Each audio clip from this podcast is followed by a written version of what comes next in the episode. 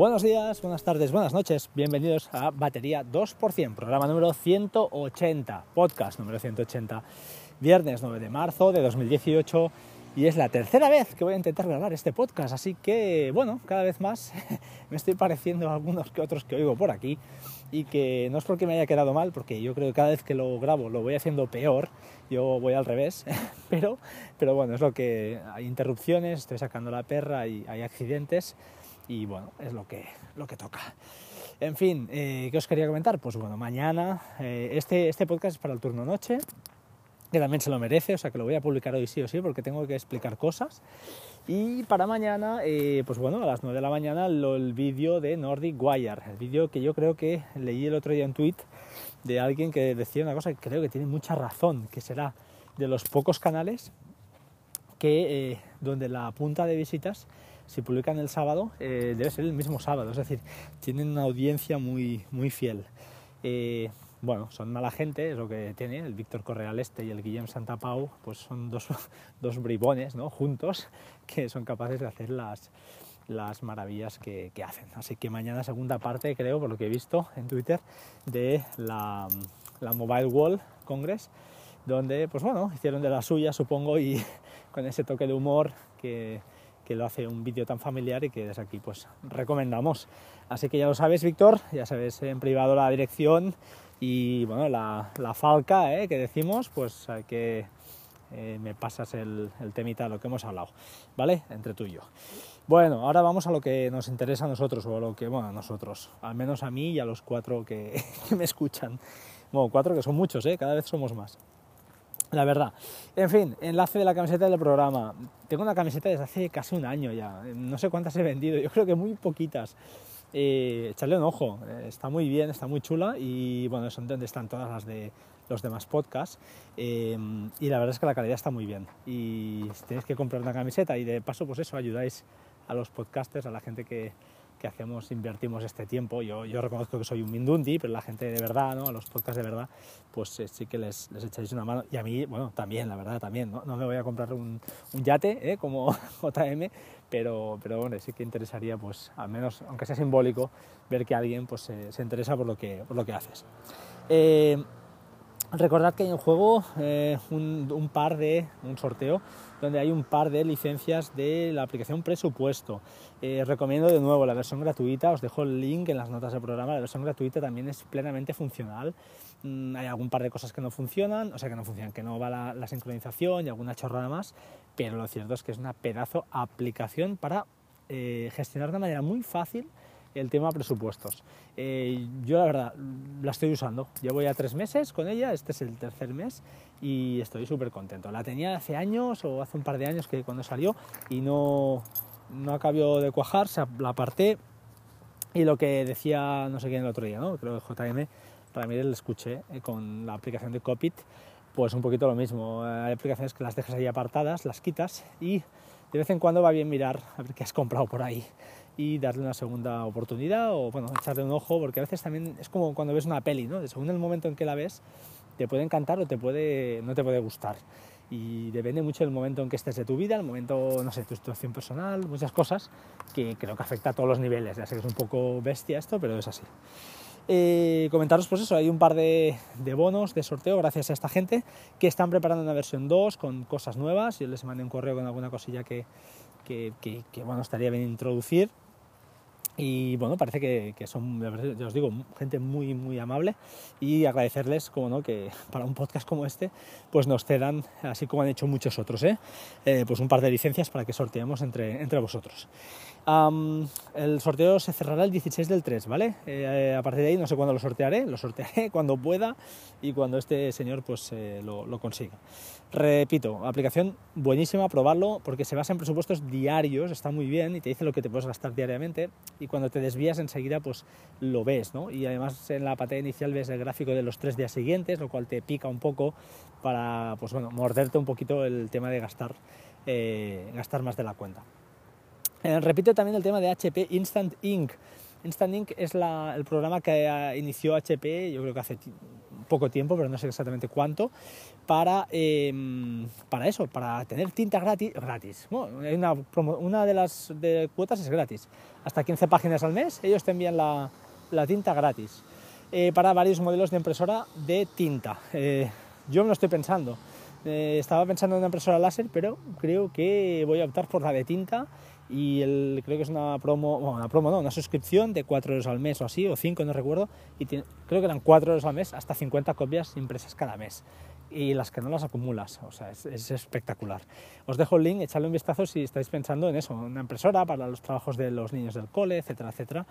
Eh, bueno, para mí me parece una idea cojonuda iFlix 2.6, actualización. Bueno, no hay ninguna mm, actualización para que mejora la captura de metadatos. iFlix es una aplicación para Mac para, mm, pues eso, eh, coger nuestras copias eh, de seguridad de películas y series y mm, convertirlas a M4A con sus metadatos, su carátula, su, sinopsis, etcétera, etcétera.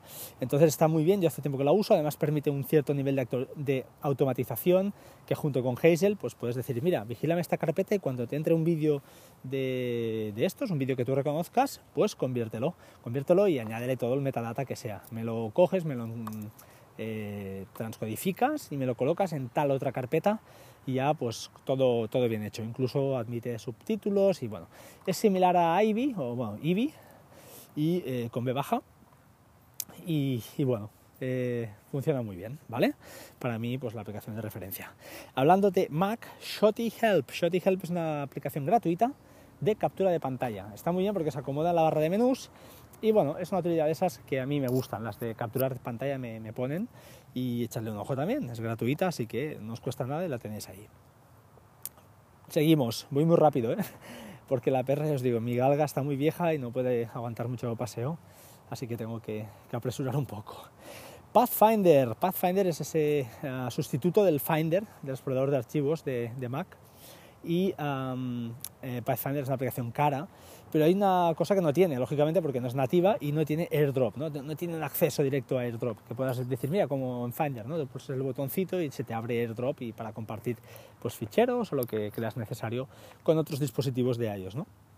Entonces, eh, hace tiempo ya, eh, lo digo esto porque me lo preguntó alguien que me lo vio el otro día y entonces dije, ostras, voy a buscarlo.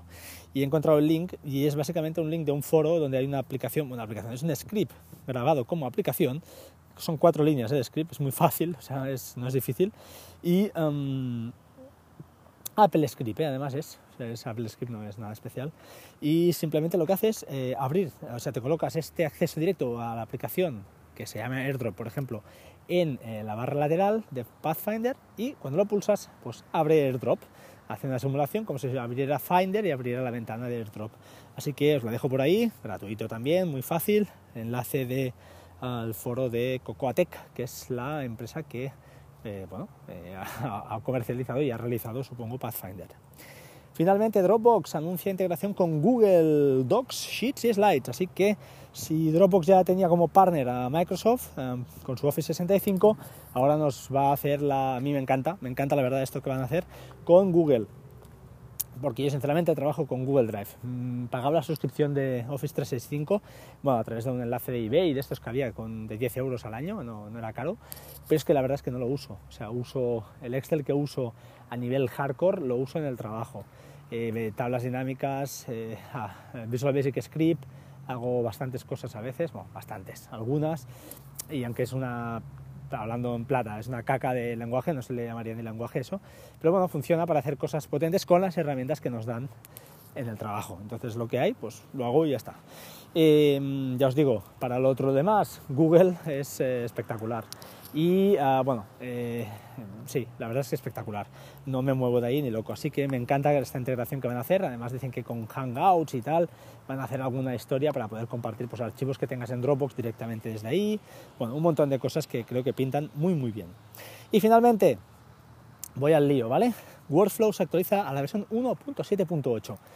Por favor, si no tenéis Workflow, eh, comprarlo, no, creo que ya es gratuito porque es de Apple, descargarlo eh, no es difícil, jugad con él, en serio. Eh, si os preciáis como usuarios avanzados o mm, potentes de queréis sacar de partido a iOS, y realmente le dais caña al teléfono, es decir, caña, que lo usáis pues, para gestionar correos, gestionar PDFs, hacer cosas con el teléfono, es vuestra aplicación, así de claro. Eh, bueno, se actualiza y añade una serie de mejoras, las voy a describir un poquito mejor porque creo que vale la pena. La primera es que añaden una opción de máscara de imagen, es decir, hasta ahora para hacer una máscara tienes que hacer pues eh, un par de cositas por ahí, que era pues mezclar las imágenes. Y ahora han hecho en una sola en una sola, ya os lo diré, en, un solo bloque, pues esta máscara de imagen, tú le añades una foto y le dices, mira, mm, pues méteme una máscara redondeada, cuadrada, lo que sea, redondeada con radio 80, etcétera, etcétera. Pues esto es genial, iba a decir una palabrota, porque, ah, pues bueno, porque ah, lo que nos permite, por ejemplo, es, yo tengo un workflow, por ejemplo, lo voy, a dar ideas por aquí, que lo que hace es, cuando estoy en el App Store y veo una aplicación que me mola, cojo toda esa información eh, de la aplicación, incluido el icono, y me lo añade en un fichero que tengo de Bear, de Bear, perdón, que es una aplicación, bueno, ya os he hablado mil veces de, notas, donde he sorteado además creo que un par de licencias para un año. Y me añade eh, esta, esta aplicación, el link, el icono redondeado, ahora ya redondeado, eh, y el precio de la app, y me va añadiendo esa wishlist ¿no? de aplicaciones en, en, esa nota de ver, de. Así que, eh, bueno, es una idea, ¿vale? Se pueden hacer virguerías. Además, se puede jugar con la, máscara alfa para jugar con transparencias, disculpad. Así que, bueno, es una opción más que han añadido. Añadidas también funcionalidades para Things 3. Bueno, Things 3 para mí, la aplicación de GTD que uso, no necesito más. OmniFocus será la bomba, pero... Mm, yo creo que es para gente que realmente, para directivos, para gente mm, de a pie, pues no le veo, no le veo ese matar moscas a cañonazos, no, no lo veo. Y 3 para mí, genial. Eh, con, la, con la cosa además, que no he podido comentarlo esta semana, creo que lo dije, no sé, en el último podcast, que Things pues han, han sacado una...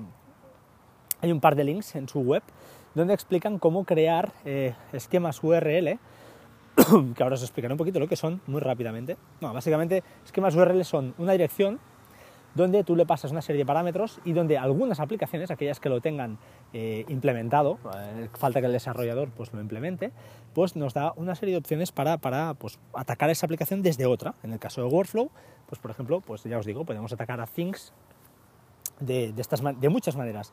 Puedes crear tareas, subtareas, todo con una sola instrucción eh, ejecutada desde Workflow. Pero además ahora os digo, han añadido el bloque directamente, con lo cual ya no hay ni que pensar. Eso se hace por detrás, tú no lo ves y tú pues, rellenas los típicos datos que rellenas en cada, en cada bloque de, workflow. Un bloque de Things 3 donde pone la fecha, el título eh, del to-do, los tags, etcétera, etcétera.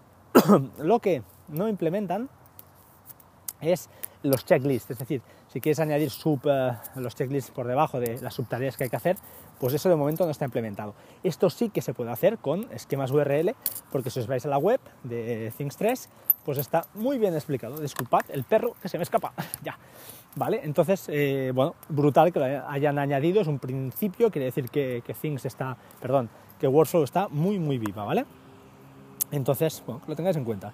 También se pueden reordenar los ítems de los diccionarios. Bueno, esto es una cosa que no estaba, a mí no me, no le veo mucha, mucha, mucha, disculpad, mucha utilidad, pero bueno, ahí está, es una cosa más que tenemos, ¿vale?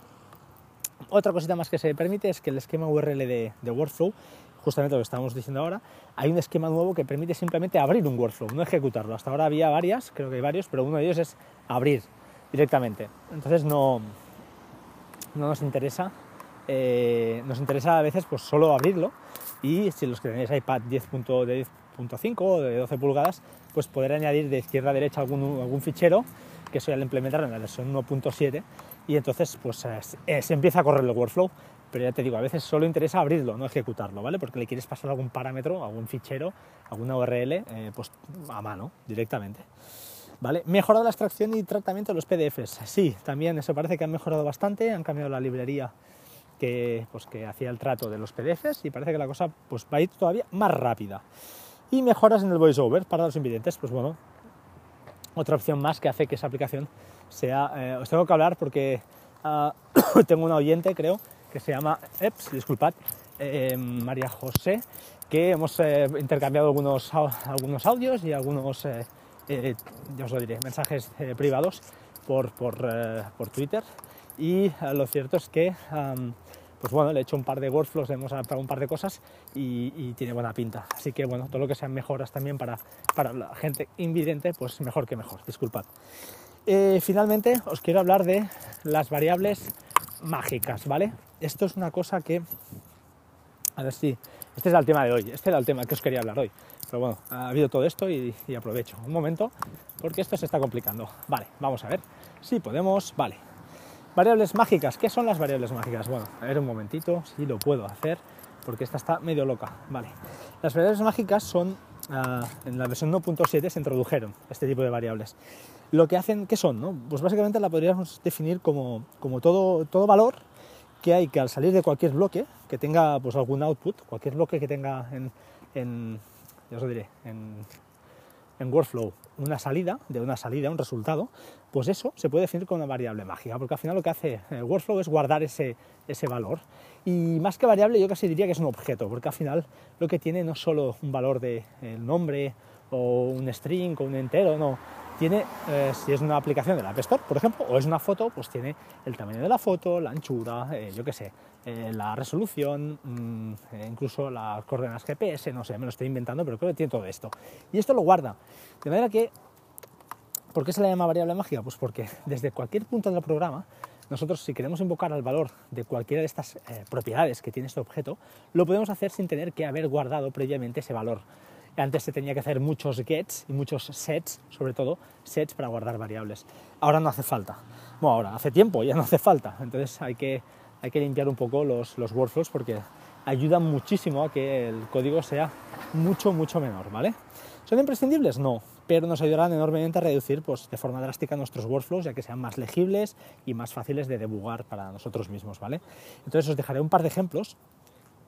Uno es eh, el demo Magic Bar 1, que lo que hace pues, es eh, buscamos una app en la App Store y con el objeto que nos devuelve, sin usar ningún set variable, los que nos ha salido de, lo que nos ha salido en el bloque de search eh, en App Store, de la aplicación que nos ha salido, somos capaces de generar pues, un mail con los datos más relevantes de la aplicación buscada. Entonces, es decir, eh, las Magic Bar permiten que, que, en cualquier momento accedamos a una variable que está pues, varios bloques atrás, por detrás del que estamos actualmente. Entonces esto ya os digo, ahorra tiempo, limpia el código, es una pasada. Aprovechando ese ejemplo, eh, creo que ahí dentro además os meto eh, el uso de add to variable. Esto es un, otro bloque que hay por ahí que eh, pues lo que hace es ah, añadir, añadir básicamente lo que hace es que esa variable es como si fuera un array, que no es un array, pero es como, como una lista donde puedes guardar varias variables. En vez de guardar solo una, puedes guardar, varias cosas a la vez. Puedes guardar una imagen, puedes guardar un texto, puedes añadir luego guardar una URL, etcétera, etcétera. O sea que es, es genial. Disculpad, vale. Vais a oír un poco de ruido, así que me perdonaréis un poco. Finalmente, vamos a ver. Si no digo mucho más, porque es imposible pensar así. Vale, pero las Magic Bar, las variables, variables mágicas, van mucho más allá, ¿vale? Así que ah, bueno, esto lo dejaré para otro programa porque os digo, es, imposible grabar así. Ah, pero sí que os tengo que decir que os dejo otro ejemplo, ¿vale? Os dejaré otro ejemplo y este ah, también es de mm, variables mágicas y lo he hecho con toda la, entre comillas, mala leche, me sabe mal. No, me sabe mal, no, quiero que se explique bien la cosa porque ah, ¿de qué va esto? Básicamente lo que hace es, en el último podcast de, de Patuflinks, eh, explicaba, presentaba un workflow de, para gestionar los pedidos de, Amazon, ¿vale? Cuando te llega el mail conforme se ha enviado tal pedido, pues hay un workflow que es de 2016, por eso lo digo que no, que no se me entienda mal, ¿eh? Eh, porque yo creo que Cristian es, es un crack haciendo todas estas cosas. pero allí, fijaos, ese ejemplo es un ejemplo claro de workflow antiguo, donde hay un montón de gets y sets variables. Y, y bueno, yo lo tengo hecho, yo tenía una cosa hecha y lo cierto es que he aprovechado el ejemplo de él para eh, añadir y que se parezca un poquito a lo que él hizo, porque recupero alguna variable que no, que no la uso yo, pero lo he puesto ahí para que se parezca un poco al que él, al que él usa y veáis que las variables mágicas pues son, pues eso, son mágicas, ¿vale? Ahí lo veréis, además él comentaba eso sí, Cristian, aquí te tengo que, tocar la orejilla un poco y decía que Telegram ya no es posible abrirlo desde Workflow y sí que es posible, usando esquemas URL es posible. Eh, lo que no es posible, yo al menos no he sabido, es En ese caso que él recomienda el bot de mi tracking, si no lo habéis escuchado, escucharlo.